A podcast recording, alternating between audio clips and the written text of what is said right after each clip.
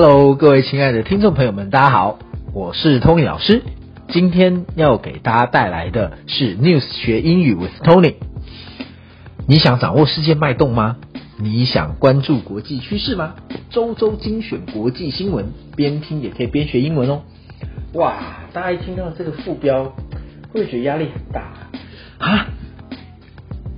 听英文新闻还要学英文，哇，那听起来压力就很大哈。其实我想要跟大家分享的是，呃，学英文并不是一件那么难的事情，因为学习英文呢，其实它是一种工具。什么语言它其实都是一种工具，任何的语言啊，不管是 English、Espanol、François，其他都是工具。那语言这种工具用来做什么呢？没有错，答案当然就是沟通嘛。啊，We have to communicate。当然，用语言这种工具来做沟通。所以我想，其实今天通老师要跟大家分享的系列里面呢，其实都是很轻松的哈。不管是英文老师系列啊，或者是 News 学英语系列，其实主要就是想要让大家来了解语言这种工具，除了用来沟通之外，它其实是非常生活、是非常实用的哈。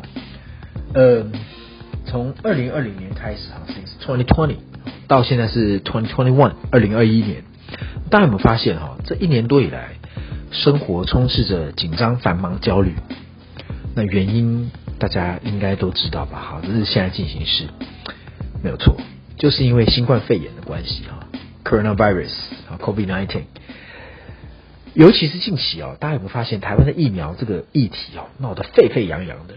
哎，关心疫苗似乎已经成了全民运动哎，甚至啊，充斥着许多不同的观点。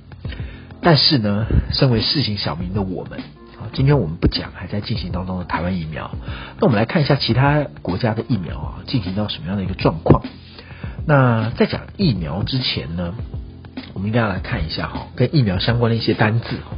首先第一个，社区感染之外之余哦，我们是不是都会谈到一个叫做群体免疫？没有错，community immunity。